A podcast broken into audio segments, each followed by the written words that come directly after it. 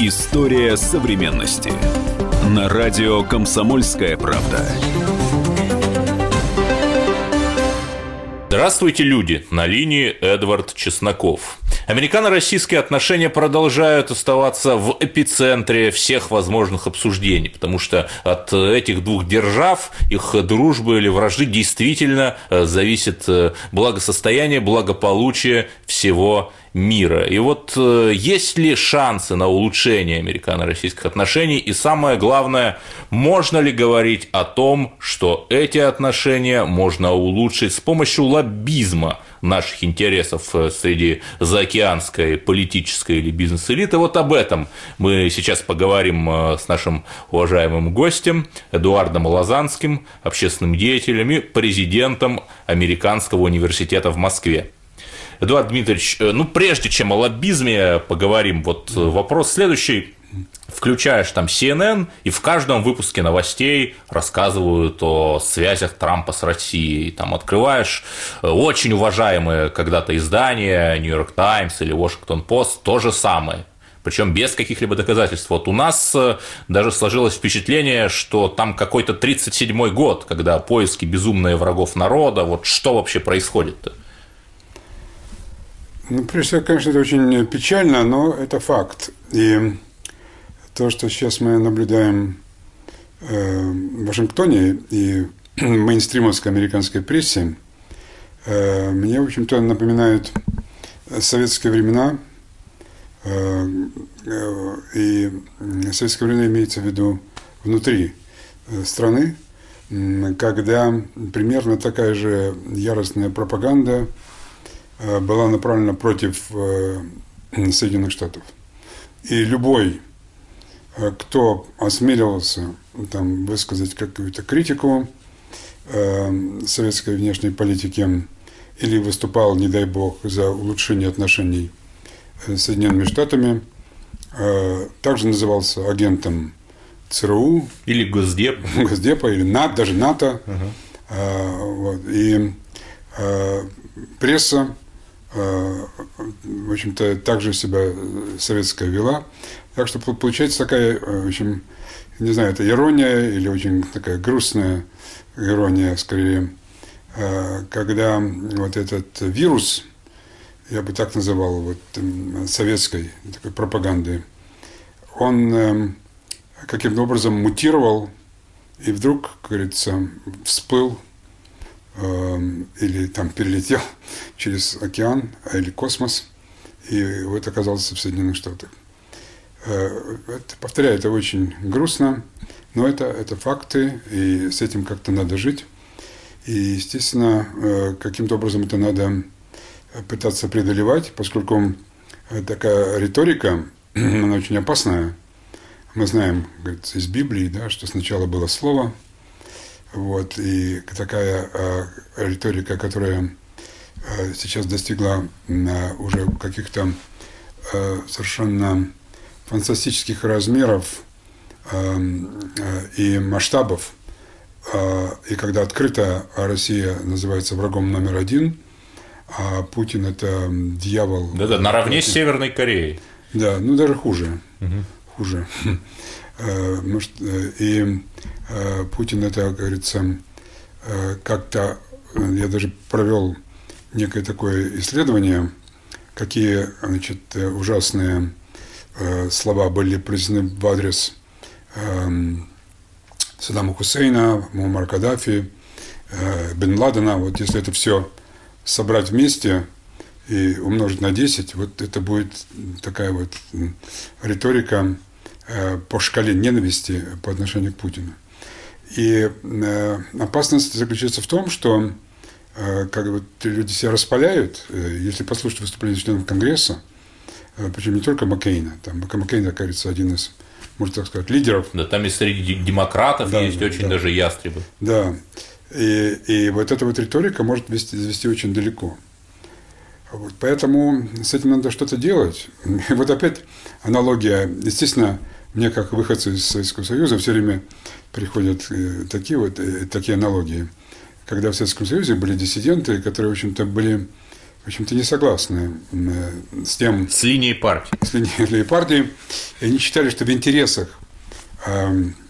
советских граждан сделать все возможное, чтобы отношения между СССР и США. Да и Западом в целом. В целом, да. Были, как говорится, нормальные, и, и это приведет только к улучшению жизни граждан. А, и за это, вот, как мы уже говорили, что это их шельмовали, там, клеймили. А, ну и э, даже многие были арестованы или помещены в психиатрические больницы. Ну, это да, все, Сахаров тоже. Да, это все, как говорится, Сахаров был выслан а, в Горький, в Горький. теперь Нижний Новгород. Вот. Эм, так вот, самое интересное, сейчас и в Америке теперь э, э, некое такое кривое зеркало получается СССР, и у нас тоже появились свои диссиденты. Ну, правда, надо... У нас, в смысле, в Штатах? Да, в Штатах, да, я теперь живу в Вашингтоне, угу. вот, и должен ну, сразу сказать, что пока дело не дошло до арестов или заключений э, психбольницы, но риторика по отношению к тем, кто э, вот выступает как раз вот теперь как диссиденты американские, которые выступают за э, улучшение отношений с Россией, э, их шельмуют, вот, и тоже называют, в лучшем случае, это ну, наивные, обманутые теперь уже российской пропаганды. Да, да, одураченные российской да. пропагандой. Либо значит, э, полезные идиоты, э, а в худшем случае это просто на платные агенты Кремля, и в наших рядах это также сам президент Соединенных Штатов. Вот такая вот, можно это называть, театр абсурда, еще, как говорят в России, политическая шизофрения.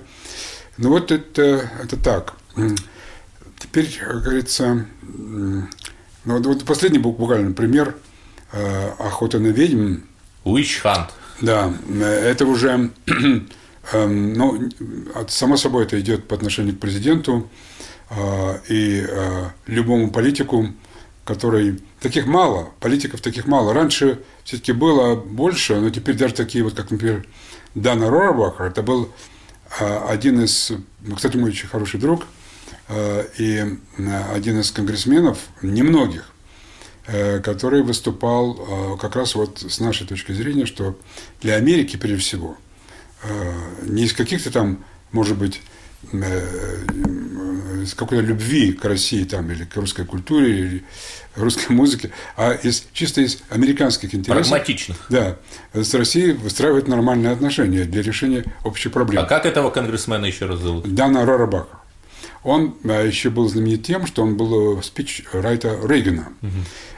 А Рейган, надо сказать, что сейчас это, в общем-то, ну, близок как сказать, к святому, э, считается один из самых выдающихся президентов. Ну да, экономика Штатов. росла. Да, ну и главное, что он победил коммунизм, считается, в общем, это можно об этом спорить, э, как mm-hmm. говорится, там, то ли Россия сама себя, Россия победила, либо Рейган сыграл, ну, наверное, как Либо Россия с помощью Запада. Да, ну, Рейган сыграл, конечно, какую-то, поскольку это было, как говорится, ну, под его, при его президентстве.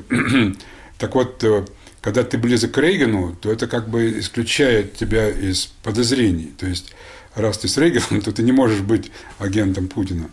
А поскольку Рарабахара выступал за э, сближение э, с Россией, то его тоже начали называть агентом. Более того, даже может быть, в шутку, но это, знаете, как э, э, один из лидеров Конгресса своей же партии, лидер республиканцев э, на Палате представителей, сказал, наверняка вот то, что ты говоришь, тебе Путин, наверное, платит.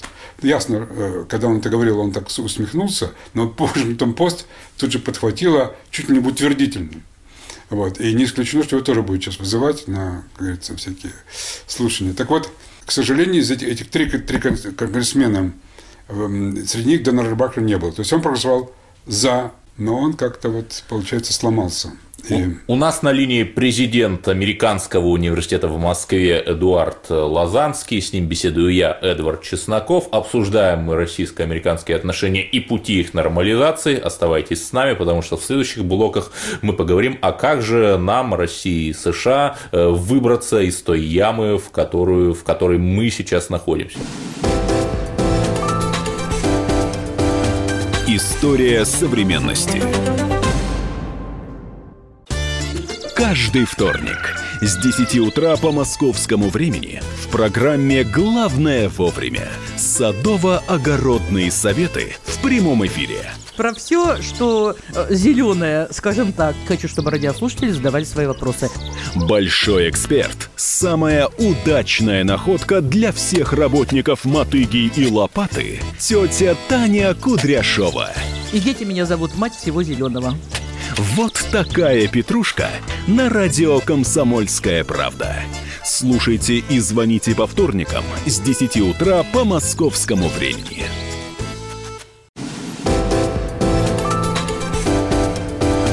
История современности. На радио «Комсомольская правда». Эфир продолжается. Я, Эдвард Чесноков, беседую с президентом Американского университета в Москве Эдуардом Лазанским. И разговор наш идет как-то нетрудно понять об отношениях между Москвой и Вашингтоном. Вот, Эдуард Дмитриевич, а хорошими-то когда-либо отношения между США или Россией или СССР были? Ну, если не углубляться в дальнюю историю э, со дня зарождения Соединенных Штатов, там было много довольно таких интересных моментов, э, начиная, собственно, с провозглашения независимости, гражданской войны. Э, и, в конце 18 да, века. И там можно найти много моментов, где Россия и Америка, в общем-то, сотрудничали, причем это было взаимовыгодно, была взаимная симпатия. У меня есть целая лекция на эту тему. Ну вот, насколько вот, я знаю, в 1863 э, году Александр II приказал российским э, боевым кораблям крейсеровать и у западного, и у восточного побережья США, чтобы предотвратить вступление Великобритании в войну на стороне юга. Да, э, это так. Более того, нашими скромными усилиями это ознаменовано в виде такой скульптуры, которая вот э, здесь находится в центре Москвы. Э, это Линкольна э, и Александра II. И они никогда в жизни не встречались. В те времена не так было легко. Тем не менее, но они, оба отменили рабство. Да, оба практически, с интервалом в год, да. Вот. И в основании этого скульптор, народный художник России Александр Бурганов, он создал такую монументальную скульптуру. Она стоит, можно ее наблюдать вот буквально в скверике. Здесь вот у нас на Севцеровочке. Ну, в общем-то, оба проводили демократические реформы, и оба были убиты фанатиками-радикалами. Да, да. Ну, вот таких моментов много.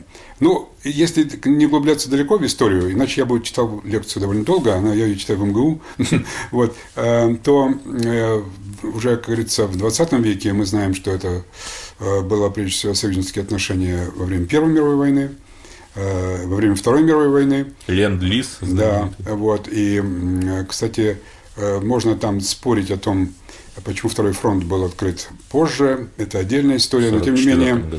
помощь была существенная. Об этом, кстати, блестяще сказал на открытии, вот опять же, вот, возвращаясь к, к скульптуру Бурганову, помимо вот этой скульптуры Лекольна и Александра II, мы помогли открыть еще скульптуру «Встречи на Эльбе». Это знаменитое событие 25 апреля 1945 э, года, когда советские и американские войска встретились на э, реке Эльба возле э, немецкого города Торгау, обнялись, это знаменитая, говорится, была история, и практически она привела к окончанию Второй мировой войны.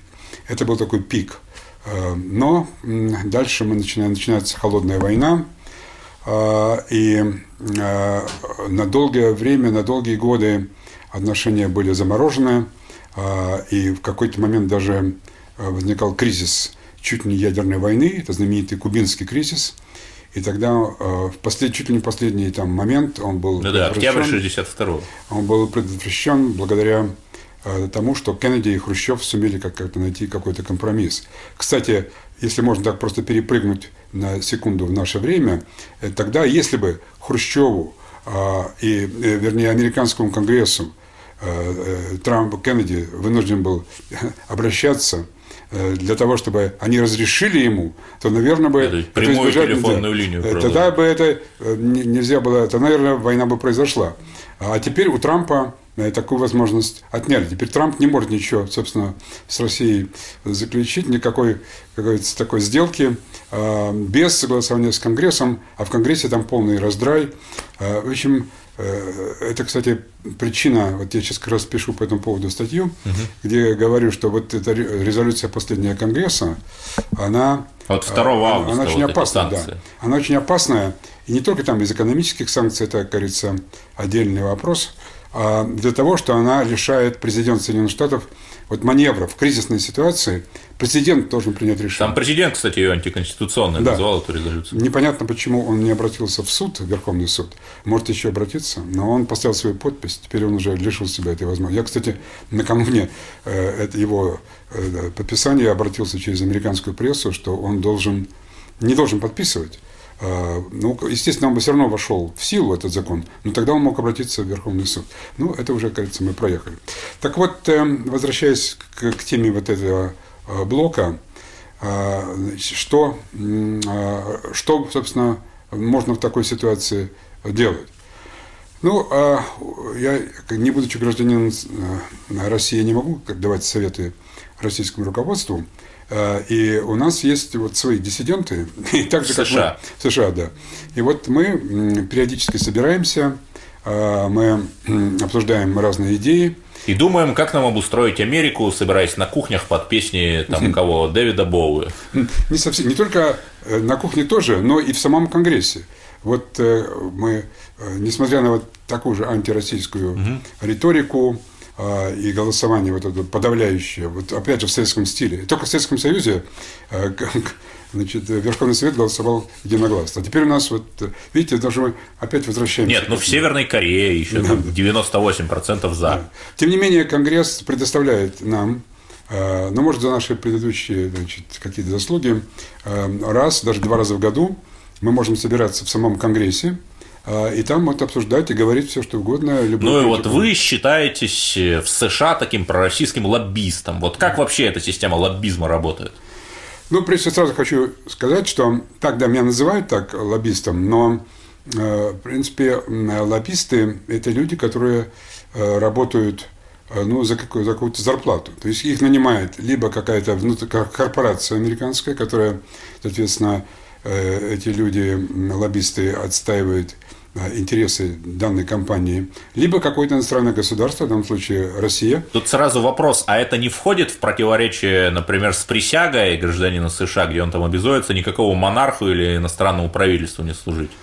Э, дело в том, что был специальный закон э, принят, э, и лоббизм для иностранного государства разрешается при условии, что этот человек регистрируется. Он регистрируется, он должен Э, соответственно, отчитываться, что он делает, особенно финансовый. Но, опять же, все-таки возвращаясь к себе лично, раз вы уже вопрос задали, что я не являюсь лоббистом... В юридическом смысле. Да, не являюсь лоббистом э, российского государства, а я э, являюсь лоббистом, если так можно назвать, причем на общественных началах, хочу подчеркнуть, сближение России и США, поскольку я считаю, что так же, как я считал, будучи гражданином Советского Союза, что в интересах советских граждан – это нормальное отношение с Америкой. Теперь, будучи американским гражданином, я считаю, что в интересах американцев это э, нормальные, э, я бы сказал, даже более того, дружественные или даже, я бы сказал, союзнические отношения э, с Соединенными Штатами, с Россией. А почему? Ну, просто надо посмотреть на, ну, на ситуацию в мире. Прежде всего, главное, что главное? Можно сказать, уровень жизни может быть более высокий, более низкий, но главное – это безопасность. И в условиях особенно наличия ядерного оружия, главное – это как избежать э, Третьей мировой войны, которая, скорее всего, будет ядерная, что будет означать вообще конец mm-hmm. цивилизации, как мы ее э, понимаем. И вот в этом смысле именно отношения между Россией и США приобретают важнейшее значение. А, никогда, пожалуй, такого не было. А, в отсутствии ядерного оружия конфликты в основном там были локальные, даже мировые, но они не грозили уничтожением, как говорится, нашей планеты. Так вот, Россия, так случилось, что Россия и Соединенные Штаты являются двумя крупнейшими ядерными державами. И именно в этой области э, имеется приоритет. Понятно, что в экономическом плане Америка гораздо более мощная страна, в военной плане, если говорят о кон, кон, кон, конвенциональном оружии, тоже, а если говорить еще и о НАТО, то понятно, что ну, надо это признать, что у России гораздо меньше возможностей, и, но в отношении ядерного оружия имеется паритет. Поэтому в случае какого-то серьезного кризиса есть опасность применения ядерного оружия, поскольку иначе, кажется, будет, будет полная кажется, катастрофа для России. И тогда это, кажется, можно на этом заканчивать ну, историю земной цивилизации. Так вот, этого как можно избежать? И в этом плане поэтому отношения России и США приобретают важнейшее значение для выживания всей планеты. Вот так, так произошло. И вот то, что сейчас, поэтому то, что я делаю, я считаю, что это вот Вы там российский форум в США возглавляете, угу. организуете. У нас 30 да. секунд до конца. Да, это называется э, мировой, э, ну, по-английски называется World US-Russia Forum, то есть мировой форум России и США. То есть мы обсуждаем наиболее глобальные проблемы отношений двух стран и как добиться сближения наших стран. У нас на линии Эдуард Лазанский, президент Американского университета в Москве. Обсуждаем мы отношения двух держав и то, что может или не может их улучшить. Оставайтесь с нами, потому что в следующем блоке мы поговорим о том, а какие же конкретные меры может предпринять Россия или отдельные американские круги, заинтересованные в сотрудничестве, для того, чтобы все-таки не дать миру скатиться в пропасть новой войны. История современности. Главное аналитическое шоу страны. Михаил Зинович Юрьев, Михаил Владимирович Леонтьев. И в команде Анатолия Кузичева замена. Вместо Анатолия играет Илья Савельев. Но все остальное будет прежним. Это главтема. Они знают, как надо. Мы несем свою миссию выработать и донести до народа и руководства мысль о том, как должно быть. Программа «Глав тема» на радио «Комсомольская правда». Слушайте в прямом эфире каждый четверг с 20.00 по московскому времени.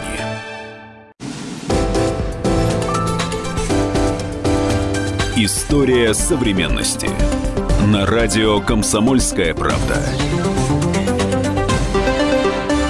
Эфир продолжается. Эдвард Чесноков, корреспондент отдела международной политики комсомолки, беседует с Эдуардом Лозанским, президентом Американского университета в Москве, бывшим советским диссидентом, а ныне практически диссидентом американским, который, о ужас, выступает за дружеские отношения между Белым домом и Кремлем. Вот, Эдуард Дмитриевич, мы начали говорить о практике лоббизма, а вот есть ли какие-то конкретные конкретные примеры, когда бы, например, российские лоббисты или какие-нибудь другие действительно в США, работая с бизнес-элитами, политическими элитами, добились бы чего-либо?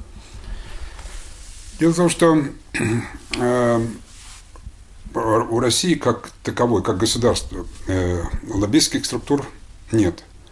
Э, были какие-то проекты такого пиаровского толка, это в основном работа с прессой. Известная, ну вот группа Кетчем. Да, Кетчем. А, и а, как мы видим сейчас, результаты, в общем-то, не очень, э, говорится, внушительные. Они добились каких-то публикаций в американской прессе. Знаменитое, скажем, э, обращение Путина в газете «Нью-Йорк Таймс», она сыграла, в общем-то, какую-то такую э, довольно важную роль. Но в целом мы видим результат, что поскольку сейчас ситуация э, ну, хуже некуда, то... Да есть, на самом деле, куда хуже. Падать-то всегда можно. Ну, вот хуже это только, вот, как говорится, уже прямое военное столкновение, и этого мы, угу. надеюсь, будем, молимся каждый день, чтобы этого можно было избежать. Но э, лоббистских, как в понимании американского... Хорошо, а у других слова, стран есть такие? Да, ну, конечно. Это можно легко зайти на интернет и набрать, как говорится, в поиске Foreign Lobby in United States, и там выскочит э, довольно много значит, компаний американских, э, которые э, либо наняты иностранными государствами, либо это какие-то этнические группы. Америка – страна иммигрантов, Здесь можно найти практически представителей всех народностей. И некоторые более активные, некоторые менее активные. Но вот э, известно, конечно, это на слуху, что очень сильное израильское лобби, Саудовская Аравия. Кстати, вот из бывших советских республик это армянское лобби довольно сильное, украинское. Вот. А, а вот Э, российского лобби, ну, к сожалению, нет. А, и это, я думаю, было осознанное решение российского государства, поскольку ну, считалось, что вот эти вот лоббистские э, структуры, они в основном для малых стран. Вот. Малые страны, у них нет других каких-то инструментов, вот, поэтому вот они э, вынуждены для того, чтобы каким-то образом влиять на американскую политику, они вынуждены либо как-то мобилизовывать свои диаспоры, э, которые работают некоторые на общественных началах, некоторые, собственно, также финансируются в открытую. Например, польская э, диаспора, там есть и, как говорится, активисты, да, которые, конечно, работают, ну, как вот, ну, как я, например, да, а есть те, которые, в общем-то... Ну... Вот если говорить об этих лоббистских структурах, то какие-то конкретные примеры, вот чего они добились, работая с американскими элитами? Ну, а если вернуться, например, скажем, к Саудовской Аравии, то вот э, э, это, пожалуй, можно сказать, ну, наиболее яркий пример. Э, потому что Саудовская Аравия, ведь э, это не секрет, что вот это вот 11 э, сентября э, практически, ну, там 19 Вы имеете в виду теракты да, 2001 теракты. года? Они уже были э, значит, осуществлены выходцами из Саудовской Аравии. И это, в общем-то, не удалось скрыть.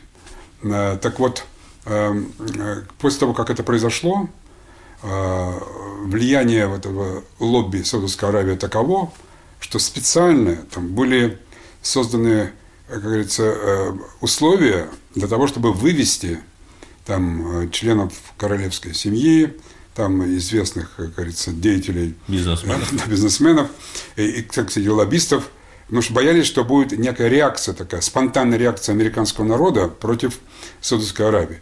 Так вот, даже знаменитая картинка, когда там Джордж Буш, президент, с одной стороны, он говорил о э, борьбе с терроризмом, начале священной войны, крестового похода против э, террористов, а с другой стороны, за руку вел, как говорится, короля э, принца Саудовского, а, значит, поддерживал его, тот довольно был уже так сказать, немощный, он, э, в Америке причем. И, в общем, короче, такая операция по вывозу тех, кто, кстати, многие из них могли бы замешаны и в финансировании, прямом финансировании этой операции. Ну, вот это если просто говоря о примере. Угу. Но довольно идет, можно, конечно, упомянуть о лобби, очень успешном израильском лобби. И ведь не секрет, что Э, Соединенные Штаты э, ежегодно там несколько миллиардов долларов э, выделяют для поддержки Израиля, и это в основном в значительной степени благодаря лоббистам, которые ну, входят в кабинеты членов Конгресса, убеждают их в том, что это необходимо.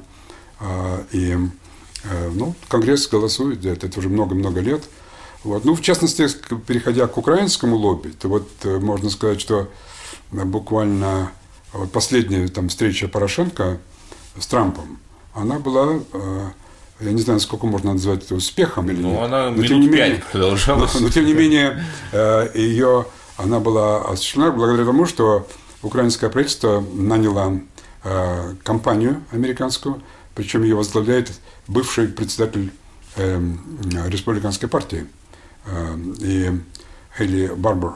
Вот. И они сумели, э, вот их контракт 600 тысяч долларов, и они сумели вот эту пятиминутную встречу организовать. Неплохо. Получается где-то 120 тысяч долларов за минуту. Вот. Ну, надо отдать должное, вот я говоря об украинской, э, раз мы уже заговорили об этом, помимо вот этого платного лобби, украинская община довольно хорошо организована, и среди них есть много очень таких волонтеров – а, которые работают, кажется, не за деньги, а за идею. Они организовывают разные демонстрации, также входят в Конгресс. Дело в том, что американский Конгресс работает не так, как, скажем, Дума или Совет Федерации. Туда вы не пройдете без пропуска. Это довольно такая, значит, ну, э, муторная так сказать, процедура э, выстаивания там, в Конгресс вы можете зайти без, С улицы. с улицы можете зайти в любой кабинет э, конгрессмена. Я считаю, что это, в общем-то, очень это правильно, это хорошо. То, говорится, есть э, ну, доступ. Народ имеет доступ. Вот. И м, не обязательно, что тебя при- придешь, тебя сразу же примет э, конгрессмен. Но там какие-то приемные часы, наверное, есть. Нет, нет, там так, э, ты можешь зайти в любое время, ну, естественно, в рабочее время, там, э, вот.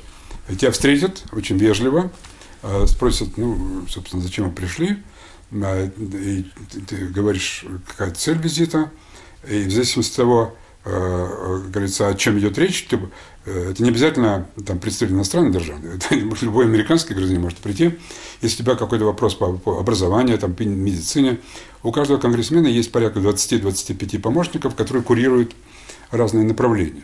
И в зависимости от того, с чем ты пришел, выйдет помощник, который, собственно, это курирует, с тобой поговорит.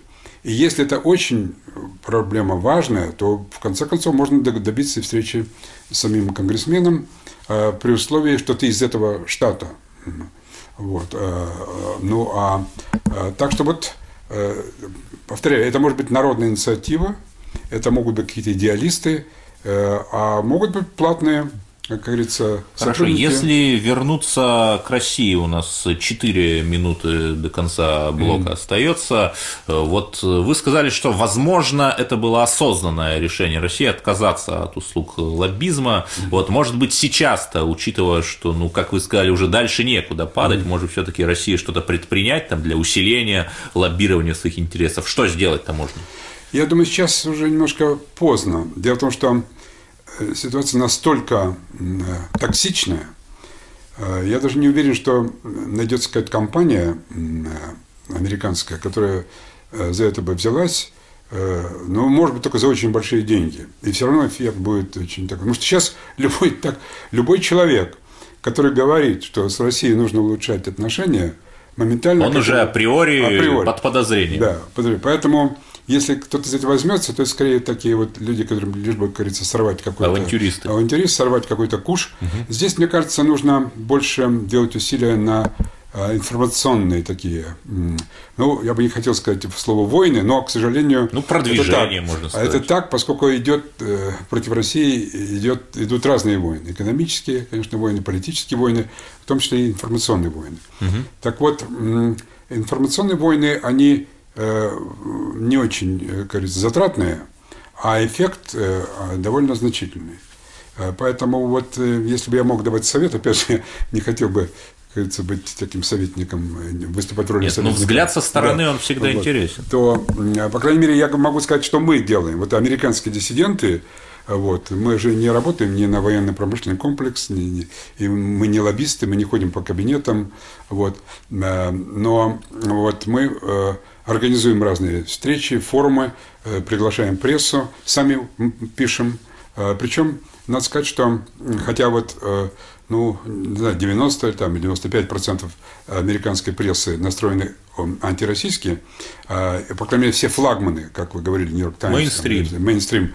Но, тем не менее, есть довольно значительный сектор американской прессы, который настроен к России более позитивно. Опять же, не из каких-то там альтруистических соображений, а чисто прагматических. Они считают, что такая газета, например, Washington Times, это очень такая... Ее не надо путать с Вашингтон Пост. Да, да. Это рупор республиканской партии. И вот там очень много можно найти статей, вот, и включая там моих и моих коллег, э, которые, собственно, э, ну, выражают другую точку зрения, которые говорят, что вот этот путь, который вот э, из- избран сейчас Конгрессом, э, это, в общем-то, путь очень опасный, а, который может, в общем, кончиться ката- катастрофой. И они э, часто, в общем, выступают с резкой критикой тех членов Конгресса. Например, Маккейна э, называют э, маконьяком. Это игра слов такая вот, но она, знаете, это, да, я понимаю, э, отчетливо указывает, что вот эти диссиденты американские и некоторая пресса считает, что люди, которые вот продвигают это вот истерию антироссийскую... Полминуты до конца Да, блока. это вот это некие такие э, маньячные, э, маниакальные идеи, которые, в общем-то, очень опасны. И вот Джон Маккейн является таким выразителем этих маниакальных идей, а еще его фамилия Мак- Маккейн, вот он Маконьяк. Эдуард э, Лазанский, президент Американского университета в Москве, у нас на линии. Оставайтесь с нами, потому что в следующем блоке мы поговорим о самом главном, о том, что э, каждый из нас в России или в США ли может сделать для того, чтобы не допустить э, скатывания мира в Третью мировую войну между ядерными державами. История современности. И сошлись они в чистом поле, и начали они биться. Каждый за свою правду. И не было в той битве ни правых, ни виноватых. Звон стали. Крики поверженных. Самый беспощадный проект радио «Комсомольская правда». Радио «Рубка». Столкновение взглядов, убеждений и принципов. У гостей в студии всегда полярные мнения. Слушатели участвуют и голосуют. Нам есть о чем поспорить. Остро, жестко, жестоко. Программу «Радио Рубка» слушайте на радио «Комсомольская правда». Каждую среду в 18.05 по московскому времени. История современности. На радио «Комсомольская правда». Я, Эдвард Чесноков, беседую со своим практически тезкой Эдуардом Лозанским, президентом Американского университета в Москве. Обсуждаем э, взаимоотношения непростые, тяжелые, упавшие ниже точки замерзания практически между Белым домом и Кремлем. И вот, Эдуард Дмитриевич, очень многие читают «Комсомольскую правду», слушают одноименную радиостанцию и в США, и у людей в США, в России, у обычных людей, у наших слушателей, читателей возникает вопрос, а вот что я конкретно могу сделать, там в меньшей мере, если я проживаю в России, в большей мере, если я проживаю в США, для того, чтобы, ну, все-таки не допустить э, самого худшего, худшего расклада? Эм, век интернета э, каждый, э, любой здравомыслящий человек, желательно, конечно, э, тот, который, в общем-то, владеет английским языком, я еще в данном случае говорю про российских граждан, э, может внести свой вклад. Э, Ведь э, не секрет, что вот сейчас даже вот эти доклады, э, которые сейчас э, вот этих, так говорят, 17 американских разведывательных служб, хотя на самом деле это привлечение максимум 3-4, потому что там многие службы совершенно не занимаются внешними делами, там э, это просто привлечение, которое использовала Хиллари Клинтон в этой кампании. Э, Говорят, что большую очень роль э, в победе Трампа сыграла телекомпания Russia Today. Это, конечно, в общем-то, смешно. Э, Как, как это может быть, чтобы одна говорится, телевизионная станция сумела, так говорится, занять пром- промывкой мозгов большинства американских избирателей. Но, как говорится, но тем не менее, не- элемент э, правды, э, истины здесь есть в том, что в на- в наше время, век интернета, э, пресса, и раньше называли, что это четвертая власть. Но теперь я даже думаю, что это она, может быть, делит, может быть, третье, четвертое место, а может даже второе место, так как практически э, все э, те, кто принимает решения, они э, смотрят и читают, и это оказывает некоторое влияние на них. Особенно члены Конгресса, они понимают, что э, для того, чтобы переизбраться, они должны говорить те вещи, э, которые, в общем-то, ну, э, Которые понятны, удобны. понятны избирателям, а на избирателей влияет пресса. То есть век интернета пресса становится таким глобальным э, фактором. А вот простые люди-то что могут сделать? Ну вот простые люди, как я уже сказал, что это, э, например, вот есть такая знаменитая ну, наверное, фраза people to people. Да? То есть, вот, да, есть руководство стран, у них свои. И очень часто так бывает, что политики и народ, как говорится, они, у них разные, как говорится, интересы. Вот, и э, вот если бы рядовой человек, например, вот, например, студент, вот я поскольку читаю лекции, я своих студентов убеждаю. Кстати, я читаю лекции в Америке и в России. Я убеждаю тех и других, вот наладьте какой-то контакт. Вот. А пытайтесь друг друга в чем-то убедить. Только, только не руганью, да, не какими-то истерикой, не какими, а интеллигентно. Вот, э, скажем, там, возьмите любую тему, Украина, там, попытайтесь, Сирия. Да, да, свою точку зрения. Вот. Но э, чем, а, используя там социальные сети, сейчас это э, я помню, вот в советские времена там э, была переписка. Вот, э, ну, какие-то студенты, в основном это были с такими э, странами там, Восточной Европы, там советские студенты, школьники писали письма в Чехословакию. Саманта Смит Андропову писала. Вот, но это были письма. А теперь есть в Фейсбуке и многие другие социальные сети. Нужно заводить какие-то контакты. И контакты а, и сначала можно говорить там, о музыке, там, о, о э, литературе, там, о моде.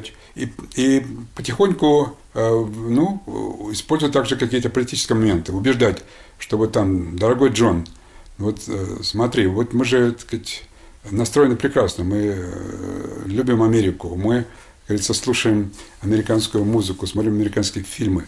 Да, особенно времен Золотого века Голливуда. Да, и мы такие же, нас, если поставить рядом, нас, собственно, не различить. Э, в чем э, проблема? Джон пишет, а зачем вы захватили Крым, а зачем вы э, Украину? Я это знаю просто потому, что когда я часто в Америке с американскими лекциями читаю там и говорю такие вещи, мне такие вопросы задают.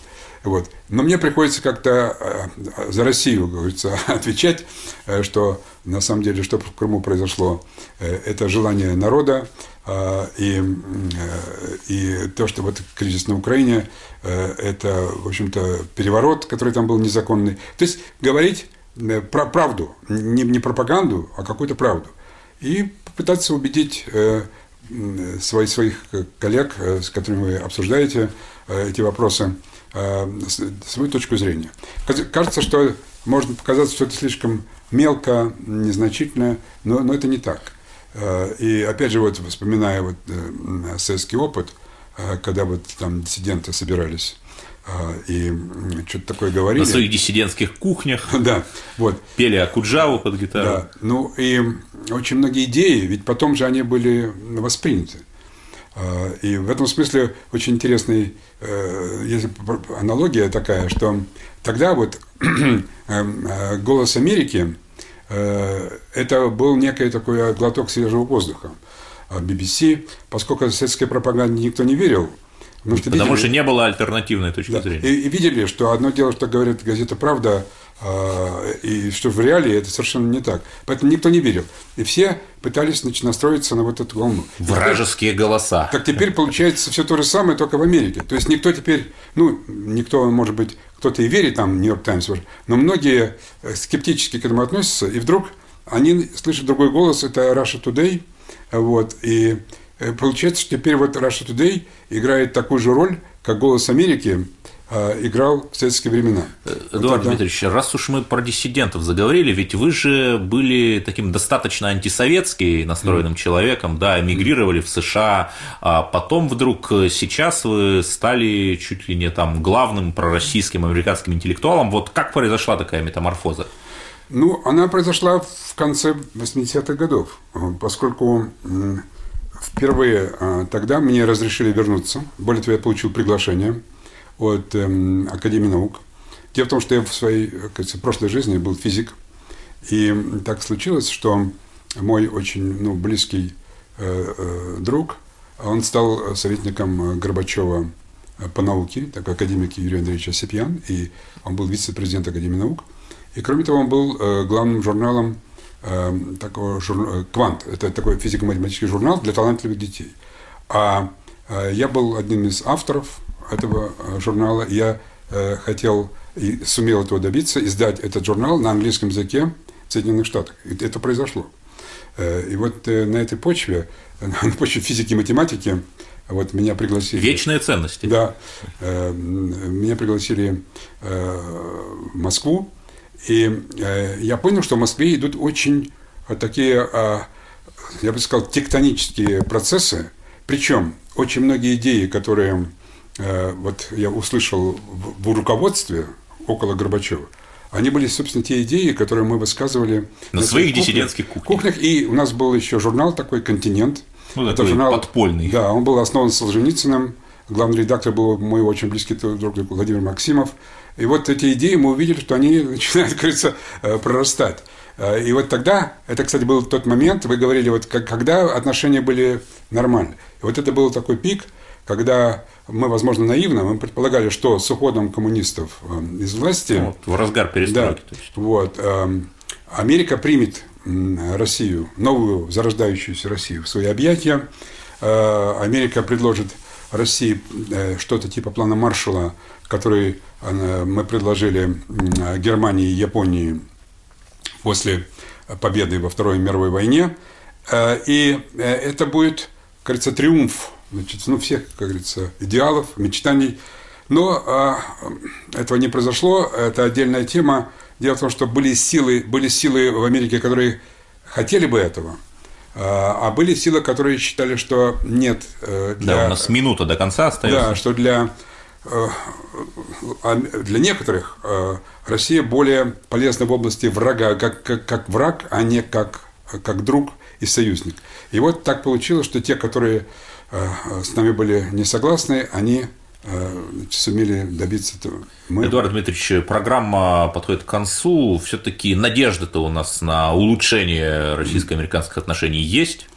Надежда всегда должна присутствовать, ну, вот, и иначе, говорится, если надежды нет, то люди сдаются, и, говорится, на этом все и заканчивается, начинается э, распад. Э, так вот, надежда есть, но э, каждый, это не, нельзя ждать только от э, лидеров страны, от президента, от э, Думы, от правительства. Каждый должен принимать в этом участие э, в мере своих возможностей. Так вот, если сказать резюме, надо говорится, владеть английским языком, находить контакты в Соединенных Штатах с людьми, может быть, своей профессии, своих интересов, переписываться и, говорится, стремиться к нашей идее. Благодарю вас. С нами был Эдуард Лазанский, президент Американского университета в Москве. Оставайтесь с нами на волнах радио «Комсомольская правда» и о новых хороших известиях узнаете первыми. До свидания. История современности. Товарищ адвокат! Адвокат! Спокойно, спокойно. Народного адвоката Леонида Альшанского хватит на всех. Юридические консультации в прямом эфире. Слушайте и звоните по субботам с 16 часов по московскому времени.